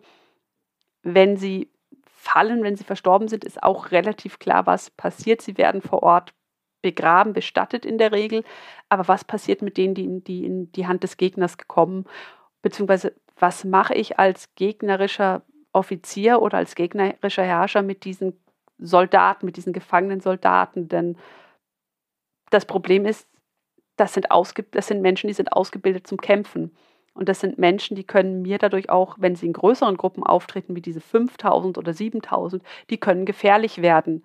Ähm, weil ich muss sie irgendwie kontrollieren. Und das passi passiert auf unterschiedliche Art und Weise. Ein Vorgehen ist, dass ähm, die sächsischen oder sozusagen die jeweils Nationaltruppen, das ist für Polen, für Polen, Litauen, Sachsen sind das die sächsischen und die polnisch-litauischen Truppen und für Schweden die schwedischen Truppen, das sind diese Nationaltruppen, die werden häufig in die gegnerische Armee, also in die Armee, die sie gefangen genommen hat, gezwungen und müssen, sollen dort weiterkämpfen. Das heißt, für die findet man zum Teil eine Anschlussverwendung. Dann bleiben die Söldner, das macht man mit den, Entschuldigung, jetzt habe ich mich verstanden, ja, dann, dann, bleiben die Söldner, was macht man mit denen? Übernimmt man sie, ist teuer, schickt man sie zurück? Das gibt Varianten. Wenn ich sie nicht kämpfen lassen möchte, was mache ich dann mit diesen Soldaten? Zum Teil sind sie verletzt und sie können nicht kämpfen. Das heißt, ich muss sie versorgen. Ich muss sie medizinisch versorgen. Ich muss sie aber auch, und das gilt für alle, ob sie kämpfen oder nicht, ich muss sie mit Lebensmitteln versorgen. Ich muss sie mit Kleidung versorgen. Ich muss sie ausstatten. Das heißt, es sind nochmal enorme Kosten. Man kann sie dazu nutzen, das passiert auch immer wieder, um sozusagen eigene Gefangene freizukaufen, den Gefangenenaustausch, das heißt eigene Truppen zurückzubekommen, dafür gegnerische Soldaten wieder loszuwerden, loswerden in Anführungszeichen. Das passiert aber auch immer nur mit einem Bruchteil. Das heißt, es bleiben immer noch viele Soldaten übrig. Ein Weg dazu ist, und das machen sowohl die, ähm, das macht die polnisch-sächsisch-litauische Seite, das macht aber auch die schwedische Seite, das machen auch die Russen, wenn sie gefangen nehmen, das machen alle Seiten. Ein Weg ist, diese Soldaten, wenn sie nicht weiterkämpfen sollen oder können, möglichst schnell von der Front wegzubringen, möglichst schnell aus dem Kriegsgebiet wegzunehmen, weil es eben dieses Potenzial für Konflikte, für bewaffnete Konflikte, den Versuch, sich zu befreien zum Beispiel, reduziert. Das heißt, man versucht, diese Menschen ins jeweilige Kernland zu bringen. Die schwedischen Gefangenen, entweder, wenn sie von Russen ge genommen worden sind, nach Russland, beziehungsweise jetzt Sachsen, Polen, Litauen, vor allem in sächsische Gebiete. Das heißt, sie werden in sächsischen Städten möglichst dezentral untergebracht und dort versorgt. Das Gleiche machen die Schweden. Die ähm, Gefangenen von Thorn zum Beispiel sollen nach Schweden gebracht werden, wo auch andere Gefangene schon untergebracht sind. Sie werden dort in, auf Städte verteilt. Dort gibt man ihnen Unterkunft. Dort müssen sie durch die Stadtbevölkerung versorgt werden, bis klar ist, wie der Krieg sich entscheidet und was dann mit ihnen passiert, ob sie dann zurück überstellt werden können. Tragisch ist tatsächlich der Fall von Thorn. Denn die Stadt ergibt sich sehr spät im Jahr, das hatten wir gesagt, im Oktober 1703, also im Grunde zum Ende der Kampagne. Die Gefangenen sollen trotzdem noch im November 1703 über die Ostsee nach Schweden gebracht werden, mit drei Schiffen von Danzig aus, also sie werden verlegt von Thorn nach Danzig, sollen mit drei Schiffen nach Schweden gebracht werden. Allerdings sinken zwei dieser Schiffe und ein Großteil der darauf Anwesenden ist höchstwahrscheinlich ertrunken. Ein drittes Schiff muss aufgrund widrigen, des widrigen Wetters umkehren und muss im preußischen Pillau an Land gehen, wo es dann zu einem Aufstand kommt, einer Meuterei kommt und ein Teil der dort ähm, auf dem Schiff Gefangenen versucht, sich aus schwedischer Gefangenschaft zu befreien, um sich zurückzugehen zu begeben zu den ursprünglichen Verbänden. Das ist der eine Fall. Der andere Fall ist Fraustadt ähm, und das und dieser Fall der Gefangenen von Fraustadt hat eben auch zu diesem Mythos dieser Schlacht beigetragen. Also wir sprechen von 7000 Gefangenen etwa. Und die sächsische Kriegspropaganda hat im Nachgang zur Schlacht verbreiten lassen in ganz Europa, dass die Schweden diese 7000 Soldaten oder ein Großteil dieser 7000 Soldaten wieder das Kriegsrecht der, ähm, zu der damaligen Zeit hat ermorden lassen und sich damit, also inzwischen geht man davon aus in der Forschung, dass das nicht der Fall war, dass die Schweden die gegen diese Gefangenen nicht, haben, erm nicht ermordet haben. Aber die ähm, sächsische Kriegspropaganda hat das aufgegriffen auf ein, als Bild eines des Barbaren, des unchristlichen Herrschers und des unchristlichen Vorgehens, der sich nicht an Recht hält, der sich nicht an Werte hält, sondern der einfach mordet, um damit in Europa, in der Öffentlichkeit, gerade auch in Sachsen, wo die schwedische Armee ja noch stand, ein Bild eines grausa einer grausamen Armee, eines grausamen Herrschers, der das nicht unterbindet, zu schaffen und auf diese Art und Weise Karl XII. anzugreifen und zu delegitimieren. Das sind Bilder, die wir, die kennen wir seit dem Dreißigjährigen Krieg und das sind Bilder, die kennen wir auch noch weiterhin, dass man versucht, den Gegner auf diese Art und Weise aus der Gemeinschaft, aus der christlichen Gemeinschaft, aus, der Gemein aus einer Wertegemeinschaft auszuschließen und zu ähm, isolieren. Also das ist im Grunde das, was, was in Fraustadt passiert, dass man versucht, die Gefangenen oder den Umgang mit den vermeintlichen Umgang mit Gefangenen zu instrumentalisieren zum eigenen Vorteil oder zum Nachteil des Gegners. Bewerten wir doch nochmal diesen Entthronungskrieg, vor allem jetzt mit dem Blick auf die Kriegsziele Schwedens. Also der August ist von seinem polnischen Thron enthoben, das heißt, Karl hat da auf ganzer Linie gewonnen. War dieser Entthronungskrieg jetzt ein voller Erfolg für ihn und für Schweden?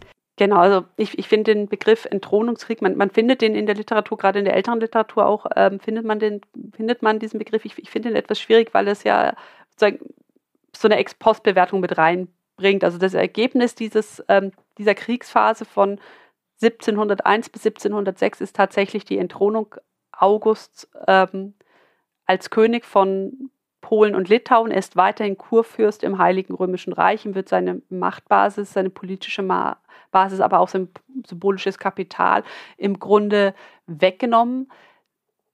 Karl XII. war insofern erfolgreich, als sein Ziel ja war, August auszuschalten. Es war offen, ob er ihn, sozusagen zu Beginn war offen, ob er ihn tatsächlich zur Abdankung zwingen wollte, absetzen wollte, aber er wollte ihm auf jeden Fall seine Machtmittel nehmen. Und das hat er geschafft. In dieser Hinsicht war er erfolgreich und er war sozusagen, er hat sozusagen das Maximum herausgeholt, wenn man so möchte, weil er es eben, sagen ja, diese, diese, diese Schwächung Augusts bis zur Abdankung ähm, im Frieden von Alt-Rahnstedt oder der dadurch, die dadurch sozusagen nochmal bestätigt wurde, ähm, ja, treiben konnte.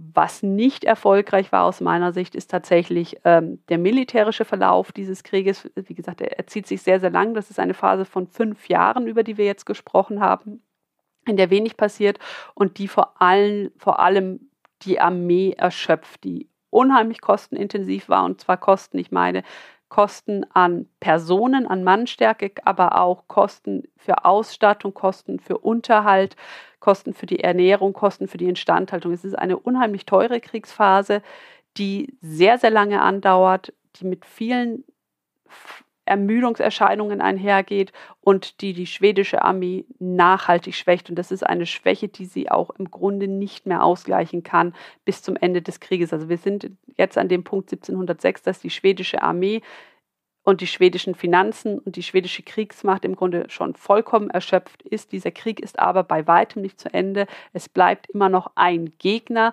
Man ist zudem sehr weit von diesem Gegner entfernt. Man steht im Heiligen Römischen Reich. Der Gegner steht an der Grenze zum Baltikum, zum Polen, Litauen, also im Osten. Das sind 600, 700 Kilometer, die zwischen der Armee und dem Gegner liegen, die wieder überwunden werden müssen. Und aus dieser Hinsicht würde ich sagen, ähm, war der Krieg oder war diese Kriegsphase nicht erfolgreich, wenn wir jetzt auf, sozusagen auf, den, auf den Zustand der Armee, auf den Zustand der Finanzen oder auf so eine Kosten-Nutzen-Rechnung gehen wollen. Also die Kosten dafür, dass man August so, geschwächt, so geschwächt hat, waren unendlich hoch, möchte ich es zusammenfassen.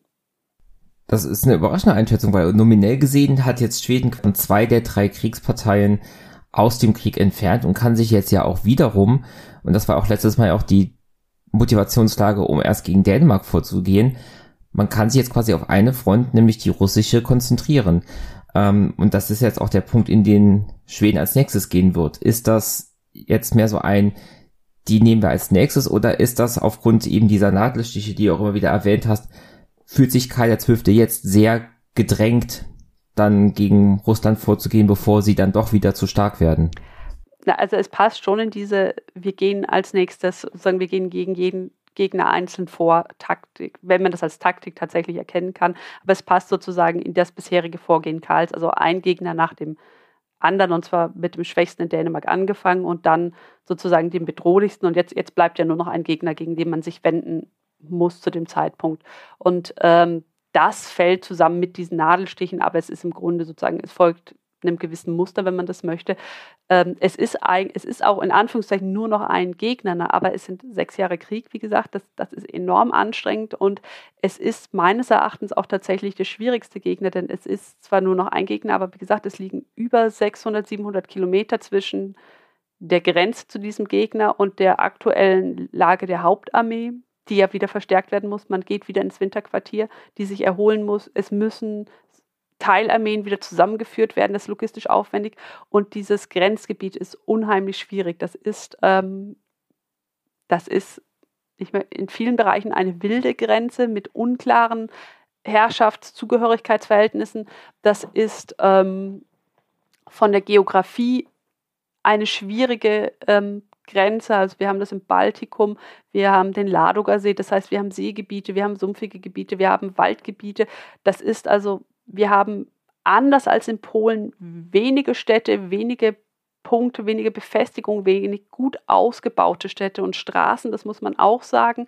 Ähm, da werden wir sicherlich auch noch drauf kommen in den nächsten Folgen. Das heißt, eine durch sechs Jahre Krieg erschöpfte Armee, erstopfte Staatsfinanzen und jetzt muss es gegen diesen Gegner gehen, der schwer einzuschätzen ist und wo das sozusagen das Kampfgebiet, auf das es wahrscheinlich gehen wird, das können wir jetzt ex post vor allem natürlich sagen, mit das Unwegsamste ist, was wir bislang kennengelernt haben in diesem Krieg.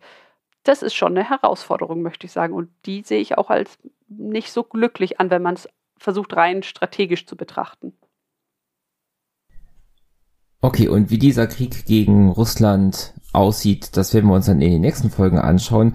Du hattest aber noch gemeint, und das ist jetzt, das ist jetzt quasi der Abschluss.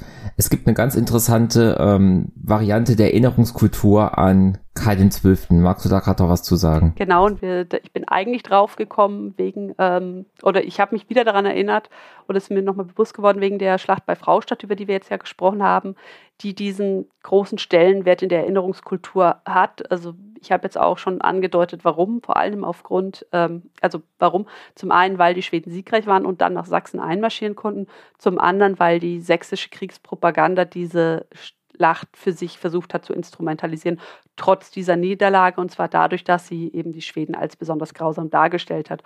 Und genau dieses Thema wird aufgegriffen in einem Lied der schwedischen Metalband Sabaton, die sicherlich einige der HörerInnen kennen. Sabaton, eine schwedische Band, hat 2012 ein Konzeptalbum zur schwedischen Großmachtszeit, also der Zeit zwischen circa 1560 und 1718 äh, ähm, herausgebracht und damit fällt der große nordische Krieg, unser Thema, so in die Schlussphase dieser Zeit. Und dieses Album betitelt mit Carolus Rex, also Kö König Karl und das war natürlich der Großvater, der Vater und auch Karl Zwölfte selbst.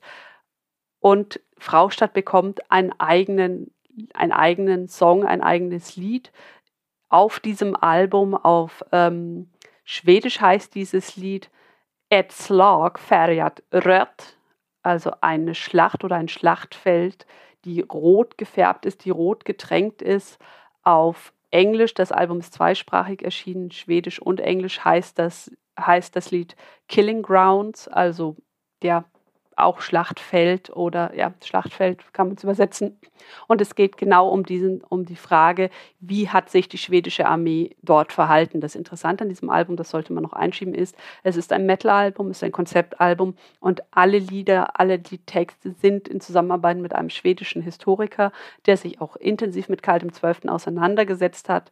Jan Lilj, äh, Bengt Liljegren äh, verfasst worden und sind im Grunde auf dem Stand der Forschungsdiskussion von, jetzt das Album ist jetzt fast zehn Jahre alt, von vor zehn Jahren. Also es ist ein sehr ambitioniertes Album, ein sehr gut gearbeitetes Album und eben gerade auch im Zusammenhang mit dem Thema Kriegsgefangene, Schlacht, was passiert mit den Menschen. Bei Fraustadt wird es thematisiert und es wird im Grunde intensiv nochmal dieser Blick auf, die, auf, diese, auf dieses Narrativ gebracht, dass die schwedische Armee ohne Gnade vorgegangen ist und alle Gegner ermordet hat. Und das heißt dann in dem Liedtext, heißt es dann, egal ob sie sich ergeben haben oder nicht, es wird keine, man lässt keine Gnade walten.